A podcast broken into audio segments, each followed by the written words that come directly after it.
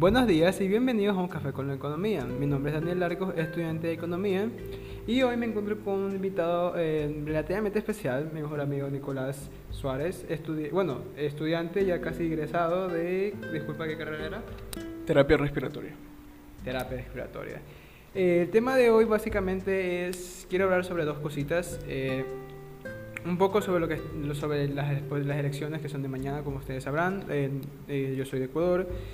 Entonces, eh, mañana básicamente son las elecciones. Entonces hablaremos un poquito sobre eso, pero lo que principal que ahorita quiero hablar es, no sé si como les mencioné en el anterior podcast, traer a alguien que ha estado en, en línea, él ha estado haciendo prácticas y como él, él es estudiante de terapia respiratoria, él ha estado en, en, en las olas de, campo. En, el, en el campo básicamente. Entonces... Eh, me, me, parece interesante traerlo porque ustedes dirán, pero es economía. Y no, o sea, las cosas que él dice, las cosas que él ha podido ver, van a ver que van a haber puntitos que sí importan, que, o sea, importan en el sentido de que eh, se relaciona mucho con la economía. La economía es parte de todo, es muy universal y se van a dar cuenta. Yo voy a dar los puntos para que se den cuenta de por qué están, de, de, de dónde se relaciona. Bueno, entonces, eh, por favor, preséntate, di tu edad, cómo estás, eh, tu carrera otra vez si puedes. Hola, ¿qué tal chicos? Mi nombre es Nicolás Suárez, tengo 23 años y actualmente curso el octavo semestre, ya casi egresando, como mencionó Daniel Arcos previamente, de la carrera de terapia respiratoria. Bueno, eh, básicamente mi punto sería, ¿qué tal? ¿Qué, te, qué, te, ¿Qué tal te fue en tu primer día? ¿Qué es lo que pudiste ver en esta pandemia? O sea, más allá de, más allá de lo que todos hemos visto como tú estuviste en las primeras, en las filas, por decirlo así, ¿qué es lo que pudiste ver? ¿Cómo te sentiste? En, en sí, lo que se puede denominar como abrumador en este sentido es más bien el hecho de cómo se va a afectar eh, la calidad de vida en todos los puntos de vista para nosotros como seres sociales en los sentidos de necesidades y prioridades como tal. Para el sector público, en cuanto al, a la salud, el llenado de los hospitales hasta el desbordamiento fue una locura total cuando inició esto. Y, digamos, eh, si trataste pacientes, ¿qué tal? Eh, qué, cómo, ¿Cómo ves que se sienten? ¿A, a qué pacientes trataste? O sea, que yo sepa, eh, pudiste tratar de papá de... O sea, ya cuando estuviste, digamos, suelto, un poco suelto, pudiste tratar de papá de, de Moisés. Moisés, eh, si, llegas a escuchar esto, un saludo para ti y para tu papi. Esperemos que se recupere y esté todo bien. Un mensaje para él. Si también, si quieres, muéstraselo. Le mandamos un saludo y que esperamos su pronta recuperación. En sí, sobre cómo está, está experimentando el paciente su condición era... Eh, no en sí deplorable, sino más bien eh, preocupante en el sentido de que pues la calidad de vida es algo que se ve muy comprometido. La, enfermedad en sí, dependiendo del paciente, afecta de una forma tan predecible como a la vez impredecible. Sobre todo cuando tú lo que ves en las noticias, o más bien en experiencias sobre seres cercanos a ti, en tu círculo es sobre los fallecidos, sobre qué será de ti el día de mañana y quiénes van a estar y los que no. Entonces, para ese punto lo que quiero llegar a decir es que cada persona que ha atravesado por esta condición realmente siente que podría tener su tiempo contado. ¿Y cuánto tiempo estuviste? Creo que estuviste, creo que estuviste no mucho, pero por lo menos estuviste. ¿Cuánto tiempo estuviste en, en, en estas prácticas? En estas prácticas tuve alrededor de dos meses. Entonces, en el, tiempo que transcurrió desde el inicio hasta ahora, eh, ha sido más que suficiente para mí poder denotar cuál es la experiencia de cada uno de los pacientes y sobre cómo la atraviesa cada uno en su evolución. Y puedo decirte que genera un impacto, ¿sabes? No, no por el simple hecho de que yo sea básicamente un, haya sido un iniciado en este sector, sino más bien sobre el impacto que generalmente esto va a provocar en las personas sobre su experiencia. A lo que trato de llegar es que es demasiado en tan poco tiempo y sobre cómo esto cambió nuestras vidas. Y en ese tiempo, ¿cómo te sentiste? ¿Estresado, cansado, agotado? ¿Cómo viste al personal, sobre todo? Porque no sé, como ustedes, no sé si alguien se ha percatado, pero bueno, de ley que sí, porque hay demasiados videos de gente, de doctores que los graban en que sea un minuto y ellos dicen, estoy, estoy harto, estoy harto, quiero dejar mi bata, quiero colgar la bata, yo estoy harto, no puedo ver a mis hijos, no puedo esto, la gente no se cuida. ¿Cómo viste tú a, a tus compañeros, básicamente, verdad? ¿Cómo los pudiste ver y cómo te sentiste tú? Bueno, justamente como lo mencionas, yo creo que habría que establecer tres puntos.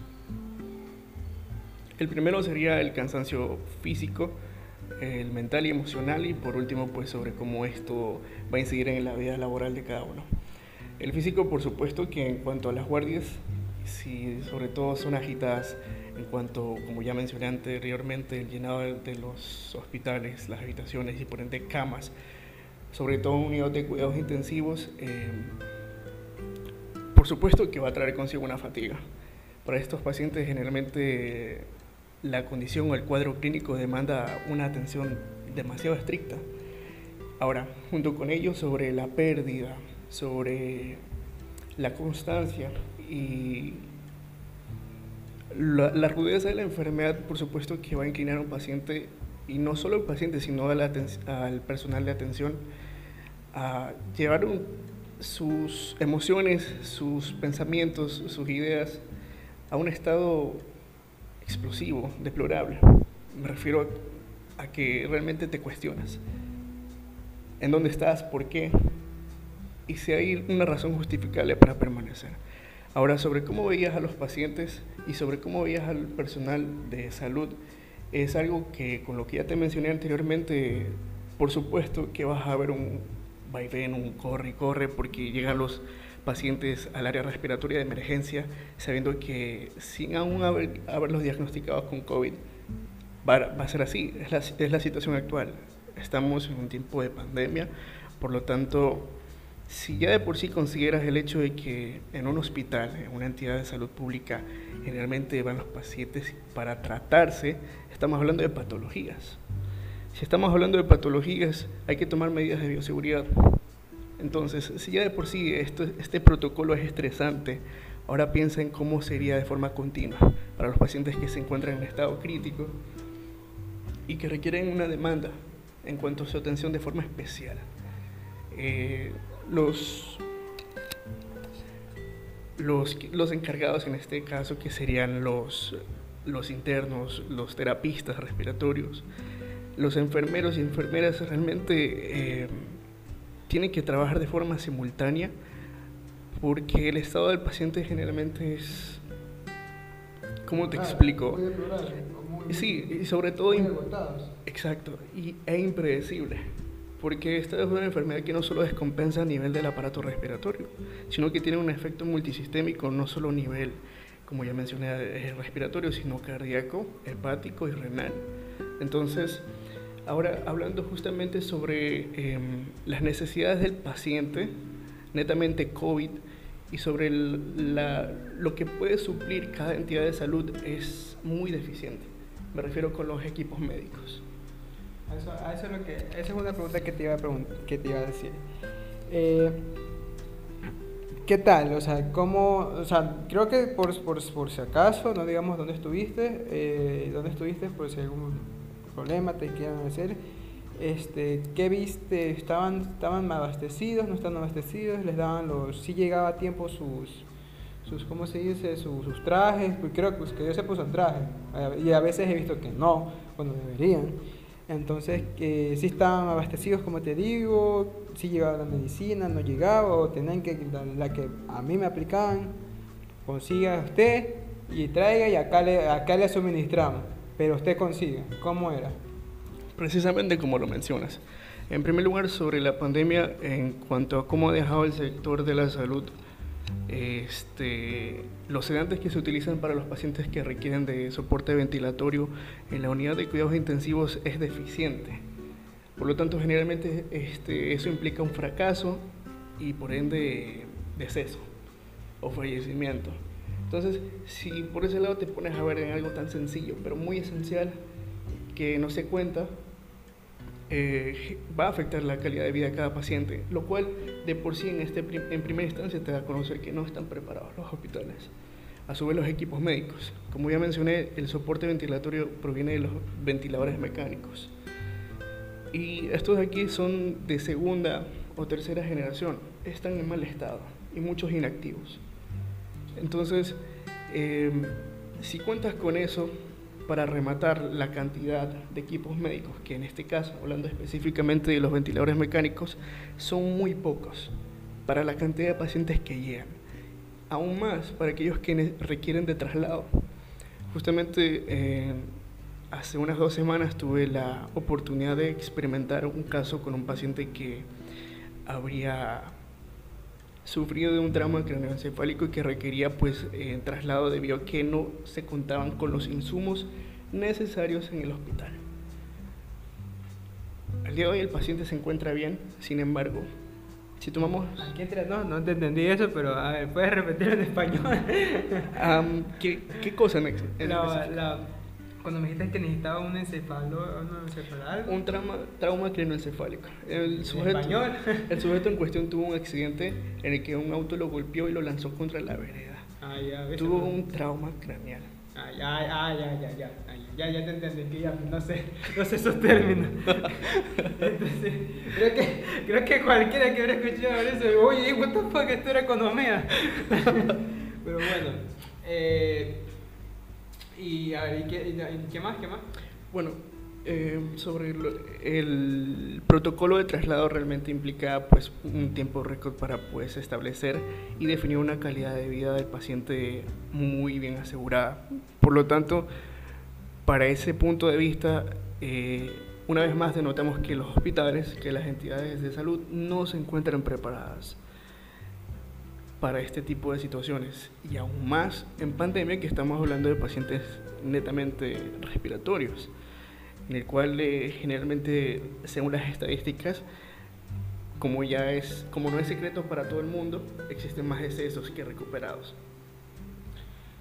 Ahí es donde, aquí es donde entra la parte económica que tanto quiere relacionar, es que como les decía, eh, no sé si lo mencioné en mi anterior podcast o si alguien ahorita que me escuche vio en nuestro live, eh, no hay plata.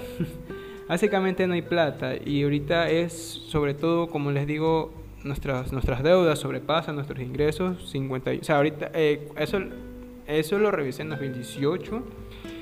creo que es de 2018 lo máximo que sale en Google.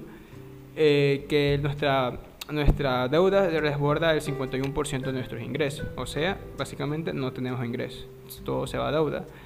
Eh, así sea un, así sea un, porcentaje, o sea, sea uno nada más, eso en números representa millones de dólares. Entonces, eh, de por sí ya los hospitales no estaban siendo tan, tan abastecidos. Como te digo, solamente te decían, ok, lo atendemos, pero traiga esto, esto, esto y tú acá, bueno, ya, pero me lo vas a atender.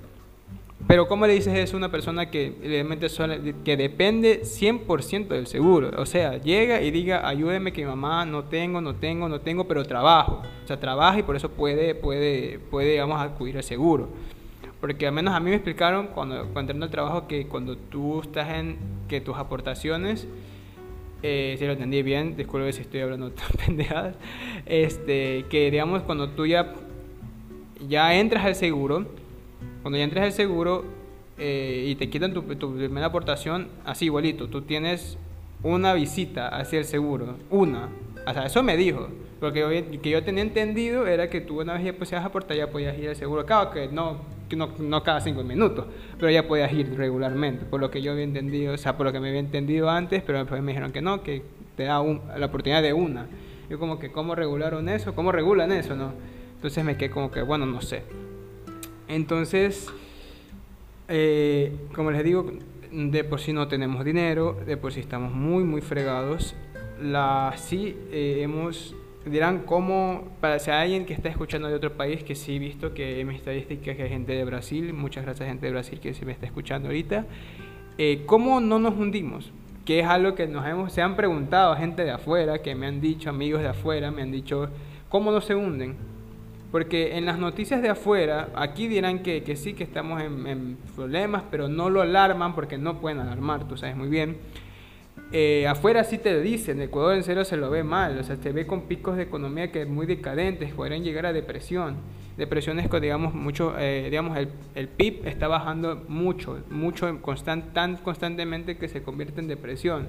Ahorita estamos en recesión, o sea, tenemos eh, picos altos, o sea, un momento sube, después baja, un momento sube, un poquito, baja, que entre sube y baja. Entonces ahí se llama recesión.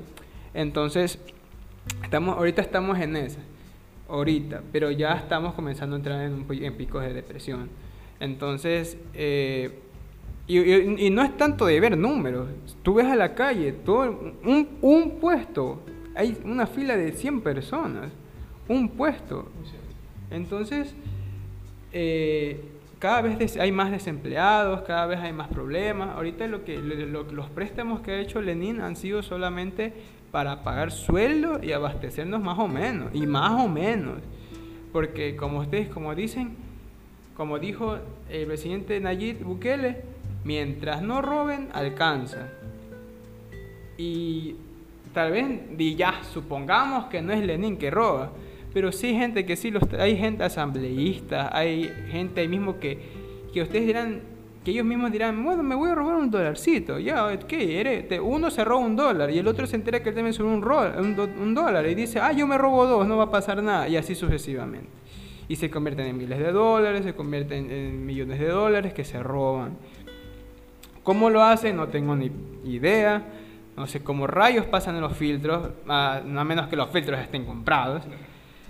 Entonces, eh, ahí, es donde, ahí donde les digo que no es, no es que no es que estamos excelentes, no es que estamos bien, o sea, ya esta pandemia nos fregó más, se, se, estimaba, se estimaba, estuve en una charla de economía eh, de, uno de, los, de uno de los que trabaja para el Ministerio de Economía, no me acuerdo quién, porque era un señor con lentes, no me acuerdo, o sea, fue una conferencia de economía que nos metió el maestro de economía, eh, él, ellos habían pronosticado que Ecuador con esta pandemia iba a caer un 6% un 6% de la economía. Unos dirán, bueno, 6%, pero 6% traducido en números es bastante.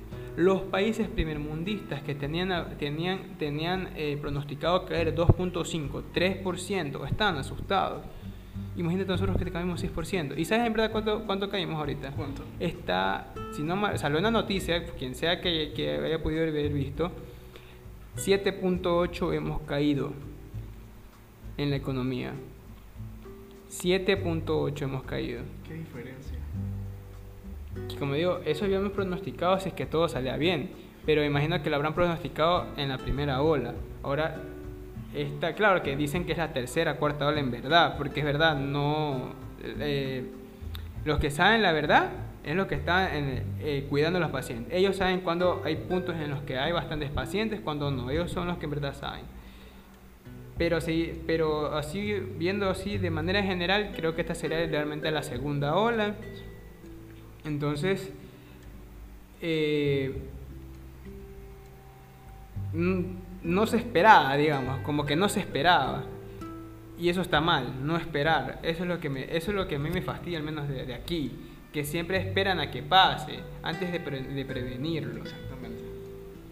Entonces, en mi opinión, técnicamente sí, sí nos sí hicieron relativamente bien algo el Ministerio de Economía, algo, no quiero que nadie me... O sea, si alguien me quiere tirar hate, está bien, pero realmente debemos estar un poquito peor, realmente. Nos está ayudando, nos está ayudando bastante el dólar, aunque no lo crean. Podrán decir que es que no, que el dólar, lo que ustedes quieran. Esto es número, esto es número, así estos son datos. Entonces, estaré pasando, estaré, puedo poner links, estaré poniendo los links de la información que yo les estoy hablando, si es que la vuelvo a encontrar, porque estas son informaciones que ya he visto, digamos, eh, eh, viendo noticias en BBC, si pueden ver, noticias que nos han dado nuestros propios profesores. Eh, entonces, ya le pedí a un profesor que me pase los datos que él me había mencionado, que yo a veces menciono, no sé si me ha respondido, yo voy a volver a ver. Pero eso, o sea, literalmente, otra, no les pagan a los médicos, sobre todo, esa es otra. Entonces, como les digo, ahí está la, la relación. O sea, no, te, no nos estamos abasteciendo, traduce no tenemos plata. Porque más allá de que, o sea, más allá de que sea decadente, porque es verdad, a veces los sistemas, o sea, usualmente cuando tú piensas público dices, ah, es decadente. O sea, es verdad. Pero en un lado de la, o sea, en una situación como esta de la pandemia, sí deberíamos estar, por sea quien sea, privado, público, debe estar bien abastecido, por lo menos lo suficiente de atender o sea, por lo menos atender a, digamos, una media de 100 pacientes, por lo menos, ya que 100 pacientes sepan que se van a recuperar. Dirán, es miseria. Y, ok, es verdad, es miseria, pero por lo menos 100 personas pueden regresar a sus casas. Exactamente. Entonces, pero que no puedan ni regresar 100 personas, ni 50 personas. Que regrese de 100 que, que están con COVID, regrese 2 o 1. ¿Por qué? Porque no hay, porque para rematar, para rematar, tras que no tenemos plata, tenemos, se nos enferma el familiar o ahora saca plata de donde no hay. Saca préstale a quien sea, endótate con quien sea, ayuda a, trabajar de lo que sea, que eso está bien, no hay problema, pero es complicado. ¿Y para qué? No es para, para comer, ya es para, para, que, para que esa persona sobreviva. Y para rematar es corre, corre, porque si no le traes la medicina se te mueve rapidito. ¿verdad? Tú sobre todo has visto eso, ¿verdad? Precisamente, para ejemplificarlo, eh, sobre un caso clínico en el que el paciente requiere un medicamento que básicamente va a mejorar la, la, función de sus vías respiratorias, no se encuentra así de fácil. No, se, no, no, no está presente en el inventario de los medicamentos que naturalmente cada entidad de salud debería tener como recurso de atención primaria. En este sentido, algo esencial, pero sencillo y esencial. Entonces, eh, justamente como lo estabas eh, mencionando. anteriormente, para los pacientes que no se les puede brindar cierto medicamento que realmente, como mencionaste, en el sector de la salud pública debería, ser, debería estar abastecido, no, no hay, no hay esa facilidad de poder eh, obtenerlo a través de ese medio. Entonces, eso va a perjudicar la, calidad de vida del paciente por ende su salud. Es primordial la atención, como, como se estaba eh, mencionando anteriormente, poder brindarle una atención muy estricta y continua. Puede matar es eso. El virus no es como que le das unas pastillitas y se acabó. Tienes que, es estricto. En medio de los descuidos se te puede morir. Es muy, muy, muy difícil sobre todo. Y, y como tú me dijiste, el caso de nuestro compañero, eh, no lo pueden no lo pueden, no pueden ingresar a su papi al hospital, necesita entrar en el hospital y no pueden. Y hemos tenido que usar a la antigüita para que por lo menos ahí ejercista. Y es muy cierto. De hecho, si te pones a pensar en, el, en cierto, por no mencionarlo de forma directa, en cierto cuerpo de salud que es en el que se lo estaba pensando ingresar al paciente, al papá de nuestro amigo, eh, no lo aceptó debido a que cierto parámetro, cierta condición de su salud no se encontraba en un estado deplorable. Sin embargo, los diagnósticos que sin haber eh, establecidos exámenes ya de laboratorio ah, corroboraban el hecho de una decadencia en cuanto a su fisiología respiratoria, iba a, iba a, darnos a, conocer que el paciente podía fallecer. en cualquier momento y que un, hospital no quiera aceptarlo por tal razón, debido a que no se está presentando ninguna complicación temprana, en vez de querer prevenir, están esperando a que suceda. Es que hay, es que hay, como te digo, como no hay recursos, ahorita es el que en verdad atiende a que se está muriendo. Ahorita te atiendes al que, al que realmente se te desmaya en la puerta. Eso, eso es lo que está pasando, porque como les digo, no hay, y realmente lo que la plata, como les digo, solamente está para, para pagar más o menos los sueldos y para pagar más o menos el, la, perdón, la ventilación y cosas así, lo, que, lo, lo, lo, lo básico, ya, los servicios básicos que igual gasta el hospital. Estamos realmente complicados. Bueno, y eso por, y esto es Solo, este es por parte de lo que está pasando con la pandemia. Mm, eh, quería traerles a alguien que ha estado, en, como les dije, en las filas, en, las primeras filas. Claro que es verdad, no estuvo mucho tiempo, pero como tú me comentaste, no estuvo mucho tiempo porque la misma universidad te pidió que no, para que vean que la misma universidad le dijo, no, sabes qué, regresate a tu casa porque si te va a pasar algo, aquí nadie te ayuda. Entonces, bueno, eso por parte de lo que, lo que me gustaría quería conversar contigo de, la pandemia. Ahora, lo que, para terminar rapidito, para no molestarte más, eh, ¿qué, ¿cuál es tu... Siempre quería tener la apreciación de, digamos, un civil, de alguien que realmente tiene información general como cualquier otra persona de, de, lo, de las elecciones. ¿Qué te has ¿Qué has visto? O sea, ¿qué te, qué te llama la, o sea, ¿qué te llama la atención? Nada de nada, o sea, en el sentido de que no de achacar a nadie, aquí, si se dan cuenta yo no achaco a nadie, en, mi primero no dije Araujo es una porquería, Lazo es una porquería, solamente di, a ver, es que él dice esto y realmente no se puede porque pasa esto. Entonces esa es la idea, ya me entiendes, no achacar, no, no atacar a nadie. Entonces, eh, porque como dije, como dije, nunca se defiende a ningún candidato, esa es la base, nunca se defiende a ningún candidato, porque como dije, eh, uno puede parecer con la carita, ah, y al final se puede volver loco. O sea, eso, eso, Lazo, o sea, ahorita puede ganar Lazo y se puede volver loco. Y todo mundo, y la mayoría que es derecha y todo, y la mayoría que, que quiere que no, no que sea Venezuela, quiere Lazo. Pero Lazo se puede volver loco y quedamos mal. Entonces, eso. A ver, ¿qué, qué, qué puedes decirme por formación general, lo que tú has visto, qué es lo que te parece correcto, no correcto? Algo sencillo, no algo nada que te, que te explote, nada que te haga complicar la cabeza, ¿me entiendes? Pues pues un punto de vista muy sencillo que cualquiera puede notar es que eh, la comunidad seguía por el Partido Populista. Siempre ha sido así durante la última década en cuanto a las elecciones presidenciales y sobre el dominio que ya básicamente ha establecido sobre la mesa. ¿Cuáles son las consecuencias de dichas decisiones que tomamos nosotros de forma no consciente? Porque no creo que exista otra forma otra forma de llamarlo por lo tanto, eso es lo que yo puedo apreciar. Incluso eh, me atrevería a decir que en este caso no se puede, así como lo manifestaste tú, no se puede defender a cualquier, a ningún candidato. Sin embargo, ante las elecciones, ante las opciones que nosotros tenemos para una decisión tan importante como esta, realmente es preocupante sobre eh, la cantidad de población que se dirige por el Partido Populista. Por lo cual yo en lo personal me siento en desacuerdo. Eso sí podemos decir que estamos en desacuerdo, nada de tirar como les digo, aunque pero sí podemos decir que estamos en acuerdo, que es desacuerdo. Eh, es que, mira, basándonos en algo sencillo, para no complicar a nadie, esto es como las elecciones del colegio.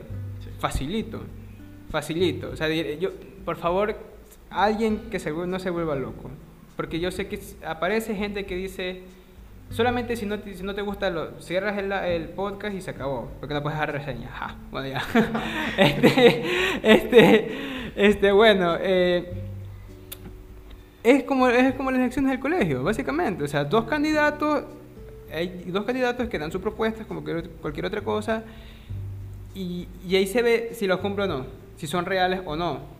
Es, lo más sencillo, es que es lo más sencillo. ¿Por qué? Porque cuando venía el cojudo que te decía, yo voy a poner una piscina. Y tú sabes, güey, nadie, nadie, va a poner una piscina, no mamen. Media hora más de recreo, una impresora, una fotocopiadora. A ver, yo sí compré la impresora. Mi lista compró la impresora, así que vaya y reclámele a, a, Chabelo, a, ¿cómo se llama? A, Belito y a todos esos manes.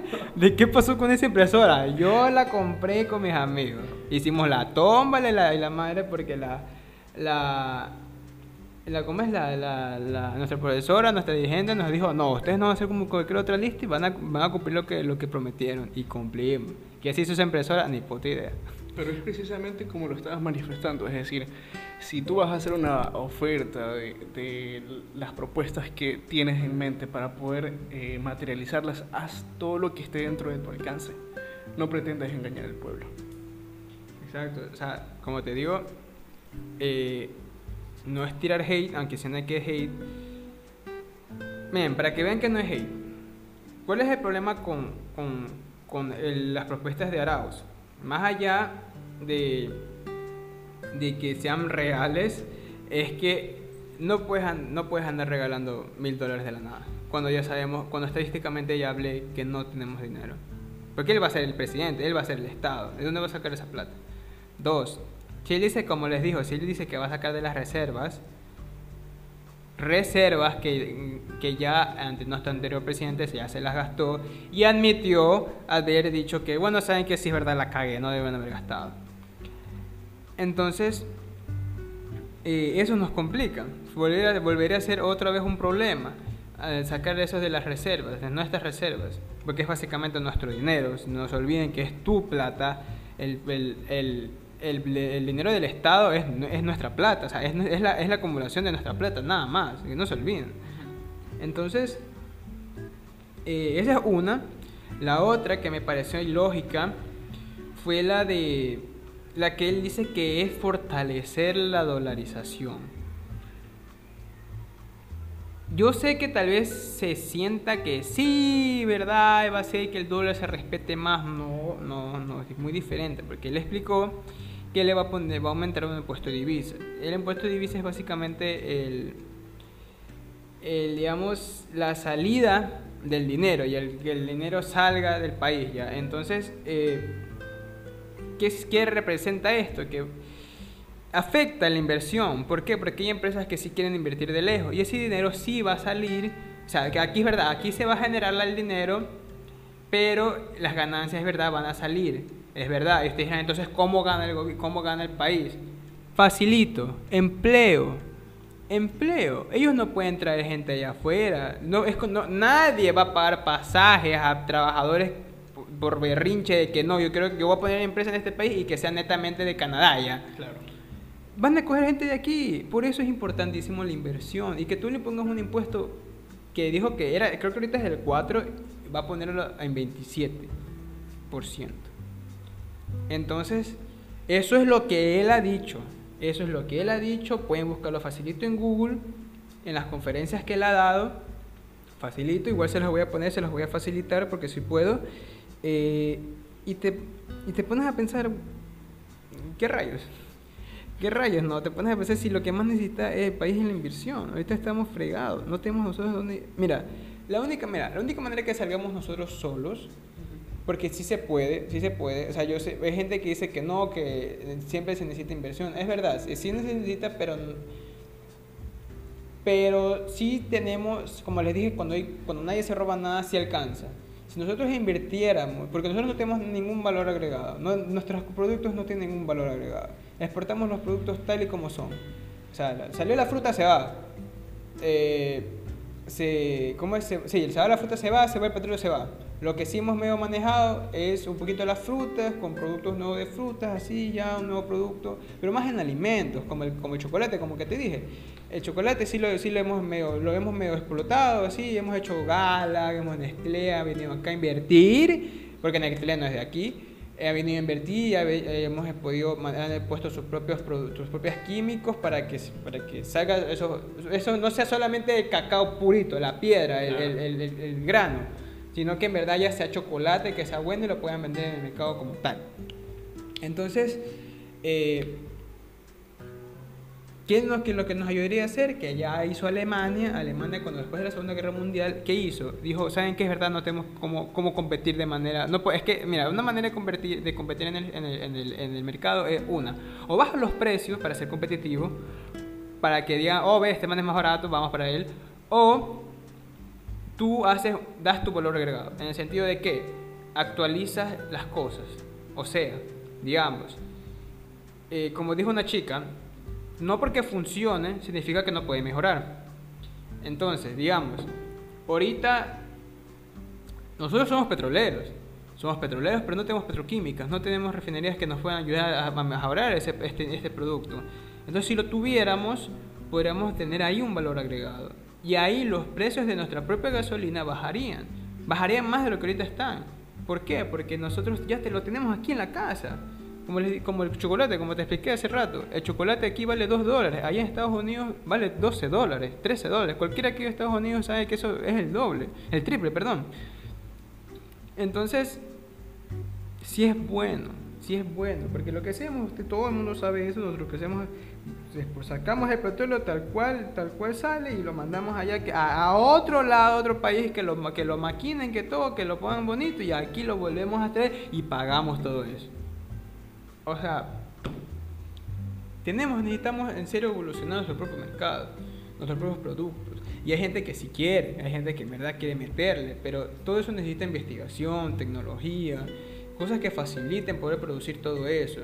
Pero ¿cuál es el otro problema? También somos un poquito proteccionistas. Tenemos, como, como te mencioné, eh, hace rato que conversamos, tenemos aranceles, impuestos a la tecnología, que no solamente es como que, ah, consumo, ah, ¿cómo es? A celulares y eso. No, no solamente a celulares. Tenemos, tenemos impuestos totales a cualquier, casi, casi cualquier cosa que entre acá, que quiera venir acá.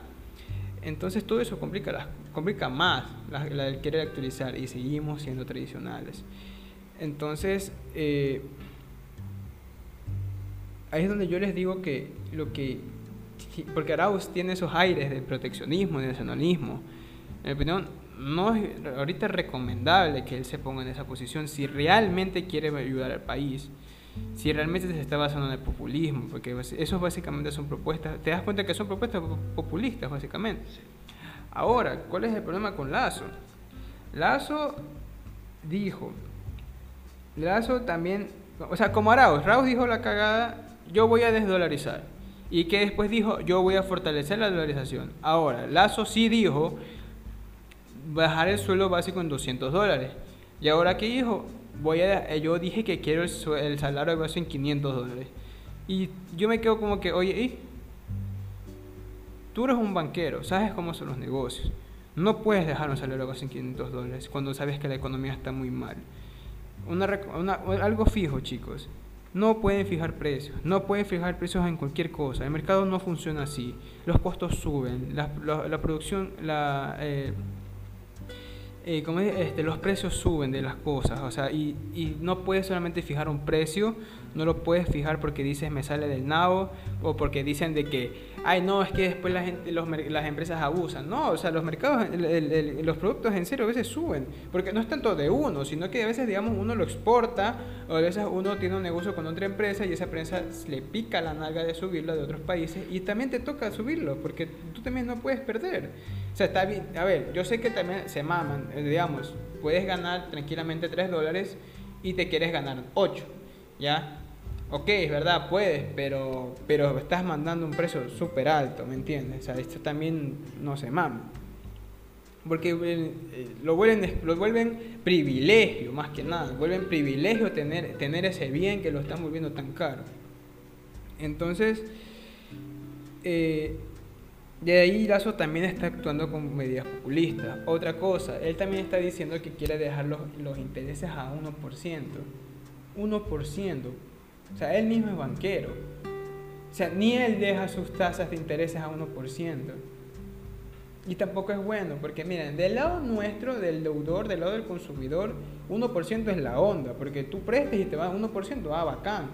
Pero del lado de la inversión no, porque no es como que, no es como que no es como que, digamos, eh, solamente afecta a, a, los interés, a, los préstamos, sino que también afecta la inversión. En, me refiero, en Pacífico tú puedes invertir el dinero, ya en Banco Pacífico tú puedes invertir tu dinero, pero si las tasas en general, porque eso son las tasas en general, eh, están a 1%, voy a ganar 1%, ¿para qué? La gente deja de invertir y qué, y qué prefiere entonces ahorrarse esa plata o consumirla que, bueno, en cierta forma sí está bien que haya consumo, porque consumo demuestra que se plata, ¿ya? Y, como se producen bienes y se producen servicios, el PIB va subiendo, ¿ya? Básicamente, sí, es verdad. Pero de nada sirve si esa plata es despifarro. Y tampoco nada sirve de que solamente, la plata solamente que cada quien se la quede, ¿me entiendes? Para guardarla porque no lo están usando para nada, están esperando a que los intereses hagan, hagan, hagan efecto cuando, los cuando realmente te dan un centavo cada mes. Entonces, este, eh, lo que se prefiere más es que se busque una solución que en verdad trate de ayudar a, o sea, que sea real, ya, que sea real, ya, ok, 2, 3% de interés y con eso la gente también que le dé ganas de invertir un poquito, que no sea mucho todo, generar escuelas también, escuelas de, de inversión, escuelas que te enseñan a pagar impuestos, porque los impuestos se pueden deducir, puedes pagar menos impuestos, si tú se puede deducir, si no mal recuerdo, comida, educación, salud, todo eso se puede deducir y puedes pagar menos impuestos. Entonces todo eso no nos enseña. A mí me enseñaron porque estoy con contabilidad y porque mi maestra me quiso enseñar. Es muy diferente a alguien que realmente, si te das cuenta, las escuelas no nos enseñan nada de eso. No nos enseñan a invertir, no nos enseñan ni, a pagar impuestos. Literalmente es, sales al mundo. O sea, consigues trabajo y tú verás cómo. Entonces, ah, ah dame dos Entonces, eh, como les digo, no están... ¿ah? No, no, tranquilo. Entonces, no es, como les digo, no es tanto parte de, no es tanto parte de, unirse a un lado. Lazo también está teniendo medidas eh, eh, populistas, eso no hay que negarlo. Pero hay algo que sí es verdad y me pareció muy interesante. En el plan de gobierno, ustedes pueden entrar, ya les voy, a creo que sí puedo poner el link. En el plan de gobierno de, de, la, de Raus, ellos lo subieron, los dos lo subieron. Arauz en su plan de gobierno económico, ¿sabes cuántas hojas tiene? Una. Una carilla. Una carilla, no una hoja. O sea, porque una hoja es carilla y carilla. Ya, una carilla. Como, como introducción, como introducción de, de, tesis. Una carilla. Ni tanto, porque a veces la de tesis te piden hasta tres. Entonces, este. Una carilla. En cambio, el de lazo tiene tres páginas. Tres páginas. O sea, tres páginas.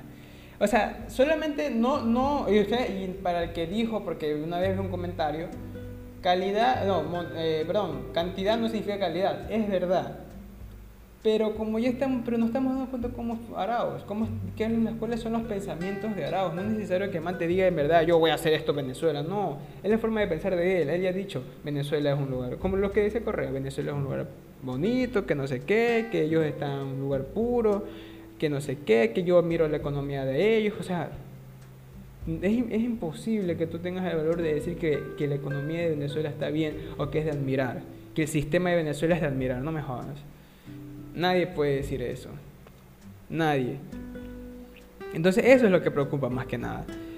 Entonces, eh, yo lo que pido básicamente es voten con la lógica, voten con lo que sepan que es real, que les puede ayudar, ¿sí?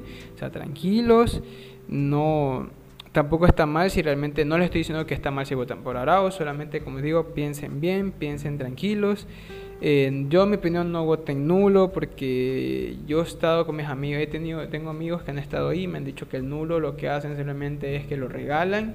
Entonces, amigos de mesa que lo regalan. Entonces, que por favor, yo les digo porque por favor no voten, no voten, no voten nulo. Eh, bueno, eso por mi lado. ¿Y tú quieres decir algo? Pues sí, simplemente corroborando lo que tú ya mencionaste. Un voto consciente sobre las mejores oportunidades para las propuestas ya establecidas. Y ya mencionaste sobre el plan de gobierno que está subido en la página correspondiente, sobre las propuestas, sobre la comparación abismal, en este caso, bueno, tampoco para exagerarlo de cierta forma, pero una carilla en comparación a tres páginas, que vendrían siendo seis carillas. Eso. Eso.